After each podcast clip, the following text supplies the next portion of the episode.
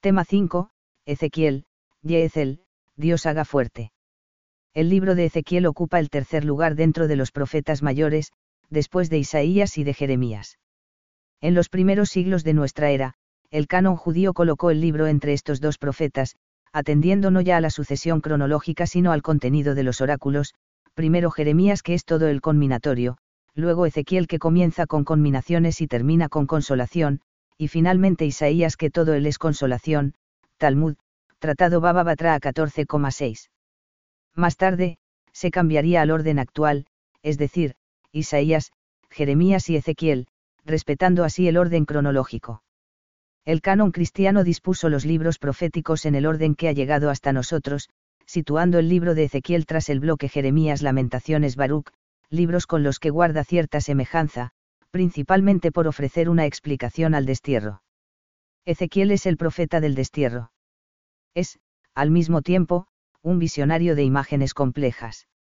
También realiza acciones de difícil interpretación. Pero Dios se servirá de su vida y de sus obras como señal para su pueblo. Su libro ofrece un mensaje de esperanza y de renovación al pueblo durante su estancia en Babilonia. Os daré un corazón nuevo y pondré en vuestro interior un espíritu nuevo. Arrancaré de vuestra carne el corazón de piedra y os daré un corazón de carne, Ez 36,26. 1. Estructura y contenido. La unidad y el orden son mayores en este libro que en el resto de los profetas. Ya los primeros comentaristas judíos y cristianos señalaban una división en dos partes, casi de la misma extensión la primera, Caps 1 a 24, tiene carácter conminatorio contra Israel por los delitos que ocasionaron el desastre de la deportación. Comprende. La visión inaugural en Kebar y la vocación del profeta, 1,1 a 3,26. Las acciones simbólicas y los oráculos que anuncian el asedio de Jerusalén, 4 a 7. La teofanía en el templo con la denuncia de los pecados allí cometidos, 8-11 los oráculos de condena de Judá e Israel ante la inminente invasión babilónica, 12 a 24. Otra posible estructura giraría en torno a la destrucción de Jerusalén. Antes de la caída, Caps 1 a 32, contiene los oráculos de condena y las acciones simbólicas que anuncian la destrucción de la ciudad como castigo por sus pecados. Caída de la ciudad santa, Cap 33, Ezequiel recupera el habla antes los hechos hablaban por sí solos y comienza una nueva etapa en su ministerio donde tratará de levantar el ánimo de los desterrados. Después de la caída, Caps 33 a 48, junto a algún oráculo de condena inicial, como el que proclama contra los malos pastores o contra Idam, se sucede una serie de oráculos de salvación y de visiones esperanzadoras, Dios restaurará a su pueblo. El lugar central que ocuparía este acontecimiento en el libro se explica porque a partir de la noticia de la caída de la ciudad santa que trae un fugitivo, 33,21, cambia la situación tanto del profeta, que recupera el habla, se había quedado mudo a la muerte de su mujer, como del pueblo, a quien se dirigen unos oráculos más esperanzadores, la resurrección de los huesos secos, con los que se identifica el pueblo en el destierro. B. La segunda, Caps 25 a 48, en cambio, pretende consolar a los deportados y levantar su ánimo, mediante oráculos contra las naciones, palabras y visiones cargados de esperanza. A lo largo de los siglos los estudiosos han mantenido esta división en dos partes, matizando únicamente que los capítulos que agrupan los oráculos contra las naciones, caps 25 a 32, constituyen un bloque independiente. De esta forma, se aplica un esquema tripartito y simétrico, A, B, frecuente en otros libros proféticos. A. Juicio y condena de Israel, caps 1 a 24. B. Transición, juicio y condena de las naciones, caps 25 a 32. A. Esperanza y renovación de Israel, caps 33 a 48. Esta división refleja, de un lado, la personalidad y función del profeta, y, de otro, la figura soberana del Señor y su presencia activa en la historia de su pueblo. El profeta es por decisión divina, centinela de la casa de Israel, para anunciar la palabra del Señor, tanto si es de condena como si es de consuelo. Esta imagen del profeta centinela se repite casi con las mismas palabras en los inicios de la primera, 3,16 a 21, y de la segunda parte, 33,7 a 9. El profeta, por su elección y misión divinas, es responsable ante Dios más que ante el pueblo, si transmite fielmente la palabra divina, salvará su vida, 3,21, pero si por miedo no comunica las amenazas divinas, será responsable de la suerte del malvado, 3,18, 33,9. Con todo, no se le hará responsable del comportamiento de sus oyentes, puesto que cada uno el justo y el malvado cargará con las consecuencias de su propia conducta, 18,4.20. Un libro de difícil lectura. San Jerónimo, en el prólogo a su comentario a Ezequiel, cuenta cómo en la tradición rabínica no estaba permitido leer ni el principio ni el final de este libro, prohibición que se aplicaba también al principio del Génesis y a todo el cantar, hasta que no se llegase a la edad en que los sacerdotes empezaban su ministerio, es decir, a los 30 años. También el Talmud, Misna, Sabbat, 13b, relata las dificultades que presentaba Ezequiel para entrar en el canon judío. Finalmente pudo ser aceptado gracias a R. Hananías ben Ezequías, quien se encerró en una habitación con víveres y 300 lámparas de aceite para explicar las discrepancias del libro. La figura del Señor y, más precisamente, su presencia en medio del pueblo que se manifiesta en lo que el profeta denomina la gloria de Dios, es el elemento clave en la estructura del libro, como se muestra en tres grandes visiones. Al principio, la gloria de Dios, se manifiesta de forma extraordinaria a Ezequiel que está lejos de la tierra prometida, entre los deportados de su pueblo, junto al río Quebar, 1,4 a 28. El Señor confirma de este modo que no deja desatendidos a los suyos en el momento de mayor desventura, al contrario, los acompaña incluso en un país extranjero e impuro. En los caps 8 a 11 se relata cómo, la gloria del Señor, abandona el templo y la ciudad, como consecuencia de los pecados cometidos por el pueblo en el recinto sagrado. En los últimos capítulos del libro se describe la visión de la gloria inaugurando el nuevo templo y tomando posesión de él, 43,1 a 4. Si el castigo divino, la destrucción de la ciudad y la deportación de los judíos eran consecuencia de que la gloria de Dios había abandonado Jerusalén y el templo, la restauración lleva consigo el retorno y el establecimiento de la gloria divina en el centro de la tierra prometida. 2. Composición. En comparación con otros libros proféticos, aun dentro de la complejidad de géneros literarios utilizados, el de Ezequiel conserva una lógica interna extraordinaria. Muchos comentaristas, atendiendo a su coherencia doctrinal y lingüística, consideran que el libro fue compuesto directamente por el mismo profeta después de que pronunciara los discursos, tuviera las visiones o llevara a cabo las acciones simbólicas. Todo el libro parece ser obra de una sola mano, con escasas adiciones posteriores, y está orientado a llamar la atención de un lector más que de un oyente. En ese sentido, el propio libro contiene indicios de que el valor de la palabra escrita era creciente, en la primera visión el Señor le dio un libro y le ordenó comerlo, 3,1 a 3. Podría ser que Ezequiel en persona pusiera por escrito sus visiones, oráculos y vivencias más íntimas, o que, bajo su orientación, lo hiciera alguno de los discípulos más inmediatos. 3. Lenguaje y estilo. Ezequiel tiene muchos puntos de contacto con los profetas anteriores a él. Sin embargo, si se comparan los escritos, el estilo de Ezequiel es mucho más reiterativo y barroco. Abunda en frases hechas y expresiones fijas, y repite una y otra vez las mismas palabras.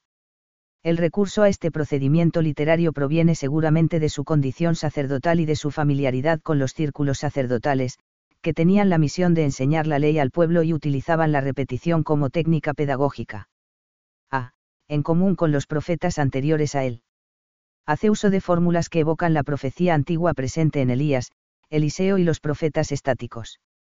Pero, sobre todo, muestra gran afinidad con Jeremías.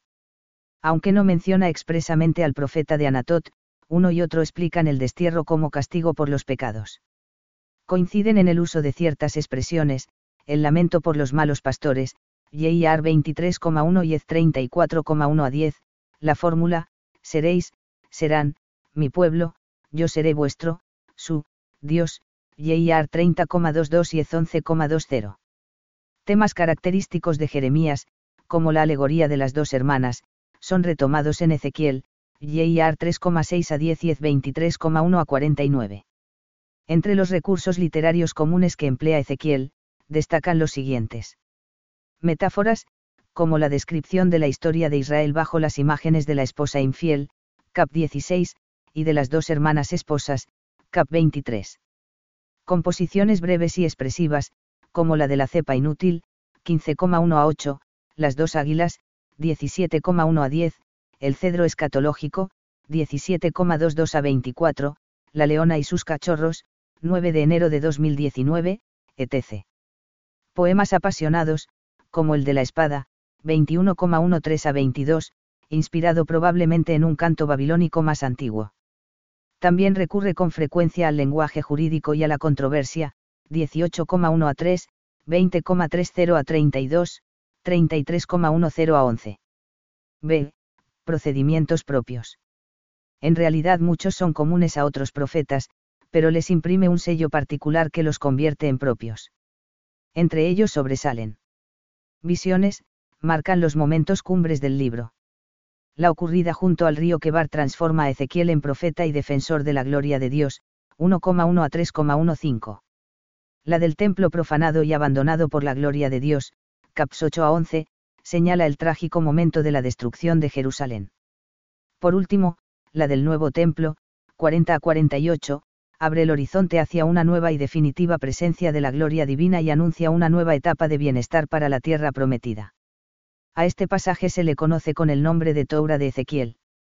Contiene la descripción detallada del nuevo templo, caps 40 a 43, la normativa sobre el nuevo culto, caps 44 a 46, y la distribución del territorio en la nueva etapa, caps 47 a 48. Las normas rituales son semejantes a las contenidas en el libro del Levítico y más concretamente en el denominado Código de Santidad, LV 17 a 26. Acciones simbólicas, son oráculos en acción. Algunos comentaristas han interpretado estas acciones como meros recursos literarios que nunca se llevaron a efecto, otros, las aceptan como reales. La mayoría han entendido su valor pedagógico, sin encontrar motivos suficientes para negar su historicidad. Algunos ejemplos son. La muerte de la esposa de Ezequiel, interpretada como señal de la desgracia que se cierne sobre Jerusalén, y la sobriedad de su luto como prototipo de mesura de los deportados, a pesar de su dolor, 42,15 a 27. Las acciones un tanto sorprendentes que anuncian el asedio y destrucción de Jerusalén, dibujar en un adobe un asalto militar, acostarse sobre un costado durante un tiempo y luego sobre el otro, comer y beber cantidades exiguas y tasadas de agua, afeitarse la cabeza y esparcir los cabellos de forma casi ritual, caps 4 a 5. Salir de casa a escondidas con el hato de fugitivo, 12,1 a 16 muestra la penuria de los que saldrían al destierro con escasez de agua y de pan, 12,17 a 20. Otros gestos como batir palmas o patalear, 6,11, volverse hacia los que conmina, 6,1, 13,17, 21,2, lanzar gemidos, 21,11 reflejan la intensidad de las manifestaciones externas del profeta. Fórmulas fijas, unas son solamente recursos de estilo para introducir una visión, mire y vi, como en 1,4, 10,1, o un oráculo, me fue dirigida la palabra del Señor, como en 6,1, 7,1, etc., otras tienen mayor calado doctrinal. Entre estas últimas cabe destacar dos. Hijo de hombre. Se trata de un semitismo que equivale a, ser humano, Siefar. Sal 80,18, Yeyar 49,18.33, 50,40, 51,43, como, hijo de la pobreza, equivale a pobre, Siefar. Sal 72,4, hijo de la iniquidad, a inicuo, Sal 89,23, en general puede considerarse como fórmula cortés para evitar el pronombre personal, Dien 8,17. Pero en Ezequiel aparece 93 veces y tiene un alcance más profundo. Por una parte, manifiesta que el profeta se considera uno de tantos, un hombre vulgar, sin privilegio alguno, a pesar de ser portavoz de Dios. Por otra, indica que ante el Señor, Dios soberano que deja entrever su gloria, Ezequiel es solo un hombre, una criatura débil e insignificante, es decir, enseña así que entre Dios y el hombre hay una distancia insalvable. Finalmente, muestra la solidaridad con los de su pueblo, pues el profeta no es un individuo aislado, separado de los suyos al ser enriquecido por el mensaje divino, más bien se considera hijo de los suyos, miembro de la comunidad israelita a la que Dios se dirige por mediación de él. Tú sabrás que yo soy el Señor, con las variantes, vosotros sabréis, ellos sabrán. Es una fórmula que ordinariamente cierra un oráculo o que se introduce a raíz de una intervención divina. En Ezequiel se encuentra en ocasiones. La segunda parte de la frase, Yo soy el Señor, expresa, como en la literatura sacerdotal, Siefar. LV 19, la autoridad suprema de Dios que cumple lo que promete, por eso solo Él puede imponer al hombre obligaciones indiscutibles de alguna manera es una expresión abreviada de la fórmula que en los textos deuteronomistas introduce la alianza, yo soy el Señor, tu Dios, que te ha sacado del país de Egipto, de la casa de la esclavitud, ex 20,2. La primera parte, sabrás, sabréis. Indica que toda intervención de Dios, de palabra o de obra, es reveladora de su persona. Para Ezequiel la verdad más importante, que todos pueden y todos deben conocer, es que Dios es soberano de la creación y de la historia y que actúa con libertad y dominio. El Señor no está supeditado a ninguna criatura. Los hombres terminarán reconociendo su poder y su querer. 4. Personalidad de Ezequiel y marco histórico. Aunque la única fuente para obtener datos sobre el ministerio de Ezequiel es el libro que lleva su nombre, nadie duda de la existencia del profeta ni del momento de su actividad, el periodo más crítico de Israel, con la destrucción de Jerusalén y la deportación de parte del pueblo a Babilonia. Hijo del sacerdote Bucí, Ez 1,3, Ezequiel era sacerdote. El 597 AC, todavía muy joven, formó parte del grupo de los primeros deportados por Nabucodonosor. El comienzo de su actividad profética se sitúa el año quinto de la deportación del rey Joaquín, el 593, al cumplir los 30 años, es decir, a la edad en que debería haberse incorporado a las funciones sacerdotales, Ez 1,1, Siefar. En M4 tuvo una visión junto al río Kebar, cerca del Eufrates, que le supuso una profunda transformación interior. A los 30 años del profeta Ezequiel, los cielos se abrieron y él vio las visiones del Señor junto al río Kebar, hacia los 30 años el Señor vino junto al Jordán, allí los cielos se le abrieron y el Espíritu descendió bajo la figura de paloma y una voz que sonó desde el cielo decía, este es mi Hijo, el amado, en quien me he complacido, ese Gregorio Magno, homilia in Ezequiel en Propetam 1,25. Su ministerio se desarrolló con cierta regularidad. Si nos atenemos a la datación que el mismo profeta hace de sus oráculos y visiones a partir del momento de la deportación del rey, su ministerio se extiende desde el 592 AC hasta el 571 AC. Los primeros oráculos fechados corresponden al reinado de Sedecías, desde el 592 al 585 AC. 8,1, 20,1, 24,1, etc. Tras un periodo de 13 años, se da la fecha de otros oráculos, 40,1, el último de ellos, 29,17, corresponde al 571 AC. Se sabe también que estaba casado con una mujer a la que amaba con ternura, 29,17, y que murió de forma inesperada nada más se conoce con certeza de su vida y actividad, ni tampoco de su muerte. La tradición, recogida por San Atanasio, pg 25,160, que narra la muerte del profeta a manos de un jefe del pueblo cuya conducta idolátrica recriminaba, no está suficientemente probada. El contenido y el estilo literario del libro rompen los esquemas habituales de la profecía clásica y reflejan una personalidad compleja. Ezequiel es capaz de entristecerse hasta el abatimiento por la muerte de su esposa o la destrucción de Jerusalén, y de entusiasmarse hasta batir palmas, dar gritos o saltar lleno de euforia por lo que acontece a los enemigos de Israel. Carece de fundamento serio la hipótesis de que padeciera alguna enfermedad psíquica. Al contrario, es más lógico pensar que se identificó tan profundamente con sus contemporáneos y realizó su misión con tanta fuerza, que todo en su vida fue intenso, las alegrías y las tristezas, los dolores y las esperanzas, los desalientos y las ilusiones. La personalidad de Ezequiel se explica por la complejidad de su misión, es profeta y, a la vez, sacerdote, pastor, centinela de su pueblo, arquitecto del nuevo templo, y organizador de la nueva comunidad que se forja en el destierro. A principios del pasado siglo algunos autores, atendiendo a la precisión con que se refleja la situación política y religiosa de Jerusalén en la primera parte del libro, Caps 1 a 24, defendieron la hipótesis de un doble ministerio de Ezequiel, uno en Jerusalén y otro en Babilonia. El profeta habría iniciado su ministerio en Jerusalén y allí habría pronunciado los oráculos que se incluyen en la primera parte. Solo a partir del año 587 habría sido deportado a Babilonia, donde habría llevado a cabo la segunda parte de su actividad profética. Hoy, sin embargo, se tiende a aceptar mejor una sola actividad profética, la que se desarrolló únicamente en Babilonia. Eso es lo que sugiere el texto. Las referencias a Jerusalén se pueden explicar tanto por la edad que tenía cuando marchó a Babilonia, año 597 AC, unos 26 años, los suficientes para estar al corriente de lo que ocurría, como por su condición de sacerdote, que le facilitaría el contacto con los deportados más cultos y mejor informados, que, seguramente, seguían con los ojos fijos en la ciudad santa.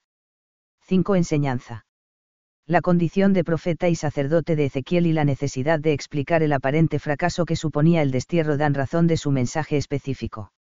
Tres grandes temas jalonan el libro, Dios, su ser, su santidad y su trascendencia, la fundamentación de la moral en la pureza ritual y en la responsabilidad personal, y la esperanza en la salvación que supone una modulación de la doctrina mesiánica tradicional.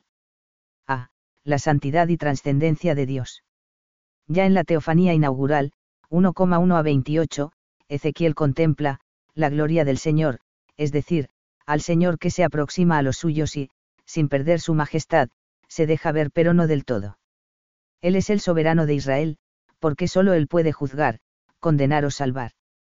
Y es también el soberano de las naciones, pues a unas reprueba, Caps 25-32, y a otras, a Babilonia, las utiliza como instrumentos para castigar a Israel y a los demás pueblos, 21,23 a 32. La fórmula antes mencionada, tú sabrás que yo soy el Señor, refleja la necesidad de que todos, israelitas y gentiles, reconozcan la majestad divina. La santidad y la trascendencia del Señor se manifiestan también en una cierta teología del nombre de Dios. El nombre, en la cultura semita, tiene especial relevancia, ya que conocer el nombre de alguien equivale a tener cierto poder sobre él, GN 2,19 a 20. En la tradición sacerdotal profanar el nombre de Dios, LV 18,21, 19,12, 20,3, cantarlo, Sal 7,18, 9,3, o ensalzarlo, Sal 34,4, equivale a profanar, cantar o ensalzar a Dios mismo. En la enseñanza de Ezequiel el nombre del Señor, es santo, 20,39, 36,20, 43,7, y garantía de la vida del pueblo, por lo que de ninguna manera podrá exponer su nombre a la irrisión de las naciones, 36,5.23, ni podrá ser profanado. Dios perdonará a su pueblo, le hará retornar a la tierra prometida, restaurará el templo y sus instituciones, etc., no porque el pueblo se haya convertido ni porque haya hecho méritos, sino solo por el honor de su nombre, para que no sea profanado entre los gentiles. B pureza ritual y responsabilidad personal. En Ezequiel, el pecado es designado con dos términos conocidos en profetas anteriores, prostitución e impureza, 20,30. Bajo la imagen del adulterio y la prostitución denuncia la idolatría, pero también los pecados contra el culto y contra los preceptos rituales. Condena el culto en los lugares altos, 6,13, 20,28, el incumplimiento de los sábados, 20,12.24, la profanación del santuario, 23,37 a 38. Los ídolos reciben el nombre de Giyulim, 8,10, 18,6, término relacionado con, excrementos, que expresa la repulsa del sacerdote por cualquier impureza, 4,12 a 15. De todos los profetas es el que más hincapié hace en la necesidad de cumplir los preceptos y normas del Señor. Ezequiel enseña que la historia de Israel ha estado siempre teñida de pecado, nunca ha habido un periodo de lealtad, ni en Egipto, 20,7, ni en el desierto, 20,13. Denomina a su pueblo, casa rebelde, 2,5 a 8, 3,9, porque una y otra vez se rebelaron contra el Señor, 20,8.13.21, quebrantando sus mandatos. El pecado, según Ezequiel, es un acto de soberbia contra el Señor, soberano supremo. El pecado, por eso, tiene connotaciones legales más que morales, en cuanto que subraya más la infracción de la norma. Cada generación es responsable de sus propios actos y tendrá que cargar con el castigo inapelable que merezca, 14,12 a 23. Más aún, cada persona cargará con las consecuencias de sus pecados, no con los de sus antepasados, 18,1 a 32, 33,10 a 20. De esta manera, Ezequiel explica las causas que motivaron el destierro, no fue el comportamiento de los antiguos sino el de los propios deportados.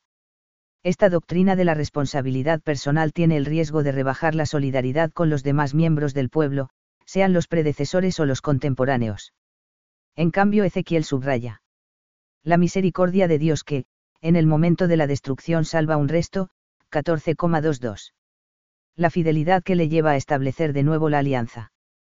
Cuando el pueblo haya experimentado esta nueva iniciativa divina, entonces se arrepentirá y será perdonado de nuevo, 16,59 a 63. C. La esperanza mesiánica. La esperanza salvífica, que ya se vislumbra en algunas secciones de la primera parte, es el hilo conductor de los oráculos, visiones y signos de la segunda. Ezequiel subraya que la restauración gloriosa de Israel la traerá Dios mismo, en la primera parte se ve, por ejemplo, en la imagen del cedro magnífico, 17,22 a 24, relegando a un segundo plano la salvación otorgada por mediación de un rey o, mejor, de un príncipe, en terminología preferida por Ezequiel. Dios mismo pastoreará a su pueblo porque quienes lo han guiado hasta ahora lo han hecho solo en beneficio propio, 34. Pero también suscitará un príncipe a quien le otorgará la heredad de David, 34,24, 37,24, al que concederá privilegios especiales, 44,3, 45,7 a 12. La mención de David no pretende reforzar la sucesión dinástica, que nunca más volverá a darse en Israel. Únicamente subraya que el príncipe ideal llevará a cabo una alianza de paz, semejante a la establecida con David, para vivir con sosiego, 34,23 a 25. Ezequiel, por tanto, modifica la doctrina mesiánica tradicional que ponía su esperanza en un rey descendiente de David, y fomenta la esperanza en Dios mismo que dará vida a su pueblo por sí mismo o mediante su espíritu. Cap 37. 6. El libro de Ezequiel a la luz del Nuevo Testamento. En tiempos de Jesús el libro de Ezequiel apenas tenía relevancia entre los rabinos si se compara con Isaías y Jeremías, probablemente porque algunas de sus expresiones podrían dar pie a interpretaciones contrarias a las que hacían los fariseos. Las visiones, en especial la del carro de fuego, 1,1 a 28, podrían originar imaginaciones extrañas como había ocurrido en algunos libros apocalípticos y como ocurriría en la Edad Media en la corriente mística judía denominada Cábala. Algunas normas rituales repetidas en el libro no encajan con las contenidas en Números y Levítico. En Qumran solo hay pequeños fragmentos de seis ejemplares y son muy escasas las citas o alusiones. En la literatura rabínica el libro de Ezequiel está prácticamente silenciado y solo tenemos noticias de las dificultades para ser admitido como sagrado, Siefar. Talmud, Tratado Menaot. Esta situación explica que en el Nuevo Testamento no haya citas explícitas del profeta, y que las alusiones directas a Ezequiel sean muy escasas. Se pueden encontrar algunos rasgos que pertenecen al conjunto de la tradición bíblica y están también recogidos en Ezequiel. La imagen de la viña, en 15,1 a 10 y 15. La del buen pastor, en 10,11 a 18 y 34. La de la fuente de agua, en 7,37 a 38 y 47,1 a 12. En el Apocalipsis hay más alusiones, pero ordinariamente son imitación de términos y de estilo. La tradición patrística tampoco se sirvió de Ezequiel en la misma medida en que se sirvió de otros profetas mayores. Solamente Orígenes, del que se conservan unos fragmentos, Teodoreto de Ciro y posteriormente San Jerónimo comentaron con detenimiento el libro. En la teología y en la liturgia ha ido creciendo su influencia con el tiempo. En el ámbito teológico, la visión de los huesos vivificados, cap 37, se ha interpretado como anuncio de la resurrección de los muertos para el juicio final, asimismo, en teología moral se desarrolla la doctrina de la responsabilidad personal y la necesidad de un corazón nuevo, 11,19, como esperanza de las bendiciones divinas. La visión de la fuente del templo, cap 47, es mencionada para explicar la fecundidad del agua del bautismo.